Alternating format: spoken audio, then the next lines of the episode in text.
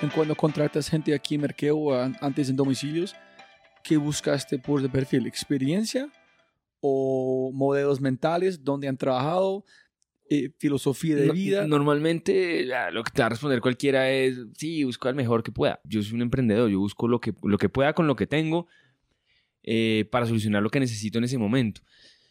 Entonces, por ejemplo, cuando en, en domicilios, pues uno de nuestros primeros desarrolladores, pues tenía 20 años, empírico totalmente, y pues funcionaba perfecto para ese momento, era increíble eh, y nos llevó a un nivel pues, muy importante. Hoy en día, digamos que cuando uno ya tiene un equipo mucho más grande, pues claro que tú buscas gente, gente, gente increíble, que tenga una experiencia increíble, que tenga, que digamos que haya pasado por mucho, que tenga estos modelos de abstracción pues bastante desarrollados. Cuando contrataste a Jonathan, de ¿por qué contrataste a Jonathan ser como líder de tecnología de Merkeo? En este departamento chiquito al lado de domicilios que me dijo. Sí. Jonathan, pues él está trabajando en páginas amarillas, tenía experiencia en, en la tecnología que íbamos a usar eh, para hacer merkeo. Me acuerdo, me acuerdo que pues la negociación con él para sacarlo de allá era pasar de allá a, un, a una empresa donde había una persona más eh, y era un apartamento. O sea, la oficina era un apartamento eh, de unos 40 metros cuadrados. Em, entonces, Pero ¿qué valores tenía Jonathan? Decir, este man es la persona. Es su forma de pensar, solucionar problemas, su calidad de persona. tenía la experiencia, era súper geek, súper nerd, súper metido en su cuento y sabía de lo que, de lo que necesitábamos para, para, para, hacer, para hacer. Digamos que en, Colombia aún que hace falta muchísimo conocimiento desarrollado o, o muchísima experiencia construyendo soluciones a gran escala. Em, entonces, creo que eso, eso, ese tipo de perfiles así increíbles que uno dice, no, es que se las sabe todas y llevas 15, 20, 30 años haciendo esto, es muy poca la gente. Eh, y no la puedes pagar cuando estás empezando.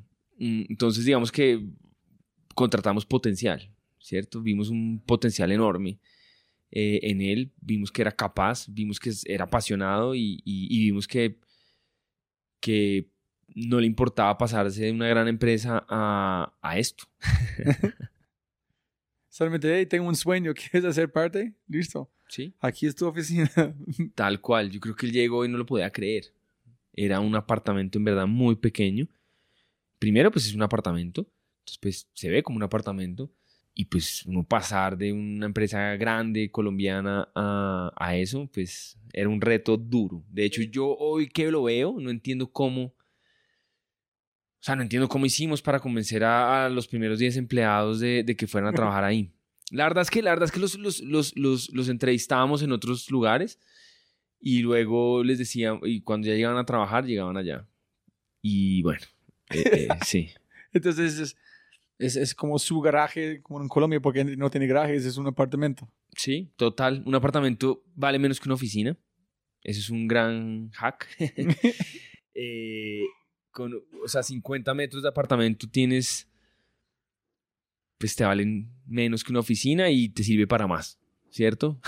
Puedes dormir ahí. eh, Y Silvia también está allá, ¿no? De gerente como de mercadeo aquí. Silvia, Silvia venía de Surtifruber. La habíamos conocido pues porque en ese momento Merkeo hacía como este modelo de last mile tipo Instacart, entonces teníamos que, que- que ir a, a negociar con los supermercados y con ella negociábamos en, en Surtifruber y simplemente eh, vimos también un potencial enorme, ella estaba enamorada también de, de- de- de lo que hacíamos, empezamos a construir una muy buena relación y, y decidimos traerla. También. Hasta el apartamento. Sí. no, eso es una locura, la verdad, una locura. Creo que ayudó mucho que teníamos un buen nombre, eh, que habíamos hecho domicilios.com. Eh, en ese momento, pues domicilios.com era de, de lejos lo más grande que había.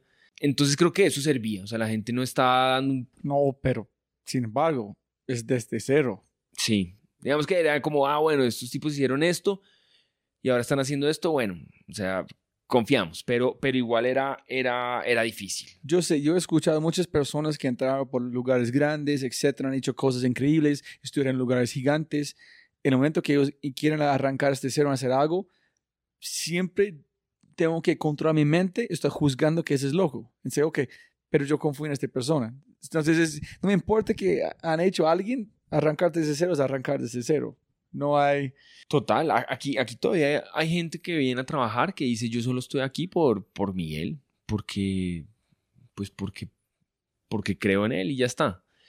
Em, sí, creo que sí es importante y yo creo que por eso también toca tratar bien a la gente y toca, y toca si ganamos, si, si uno gana, ganan todos y, y, al final es gozársela y tener un buen, un buen parche. Y, hay una cosa increíble y es que cuando tú empiezas, o sea, ya, ya, no sé, son más, de pronto más de 10 años de estar profesionalmente como emprendedor, tú ves cómo crece la gente al lado tuyo, es increíble, o sea, cómo la gente pasa a ser un programador, a ser un, gran líder eh, de tecnología. Y un eh, líder. Un líder.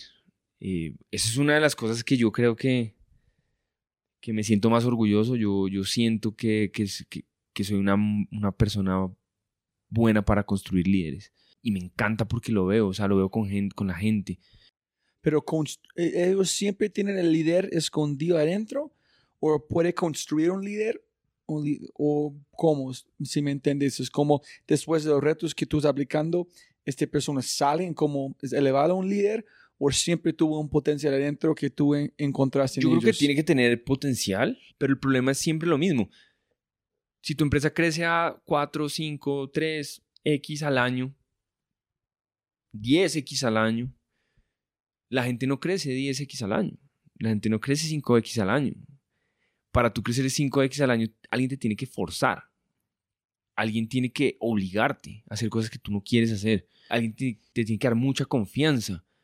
Eh, no puede ser un tema de haz esto y, si cometes un error entonces te saco. Eh, o sea, tú tienes que estar, o sea, tienes que tener una mente abierta para, para, para dejar que la gente se desarrolle a, esa velocidad. Entonces, sí creo que tienes que tener algo, porque no todo el mundo, o sea, porque naturalmente no lo puedes hacer, tienes que ser capaz de cambiar cómo te comportas, de hacer cosas totalmente diferentes en las que no te sientes cómodo, porque no es lo que llevas haciendo siempre. Y definitivamente tienes que tener a alguien que te, que te dé la libertad y que te, y que te dé rango para cometer errores y para, para en esa incomodidad de hacer cosas que nunca has hecho, sentirte bien.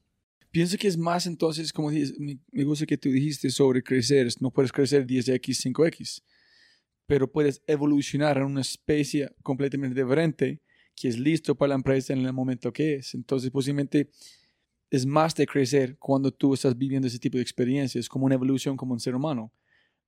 De hace dos semanas no estaba un líder, pero cuando tienes un equipo de dos hasta 15 en una semana, tienes que evolucionar en ser otro ser humano que es diferente. Sí, y, de, pronto no todos se vuelven el gran líder, pero todos evolucionan. Y hay, un tema importante y es que, y esto está bien documentado, y es que siempre se dice, bueno, si una empresa crece a 10x o 5x, eh, el único que puede crecer a esa velocidad, es el CEO. ¿Por qué? El, fundador. El único que puede crecer a esa velocidad es el fundador. Y bueno, ¿por qué? No, porque el fundador, pues, a medida que va creciendo y va cambiando todo, pues va contratando gente más adecuada para el trabajo.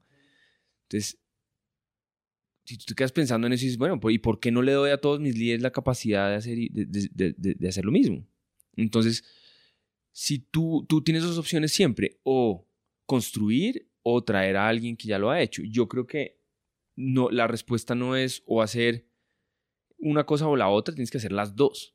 Si tú no solo le das libertad a las personas, sino adicional traiga gente debajo suyo, que, que, que, no importa que hasta se ganen más, que sean mil veces mejor que usted, pues ellos van a evolucionar más rápido.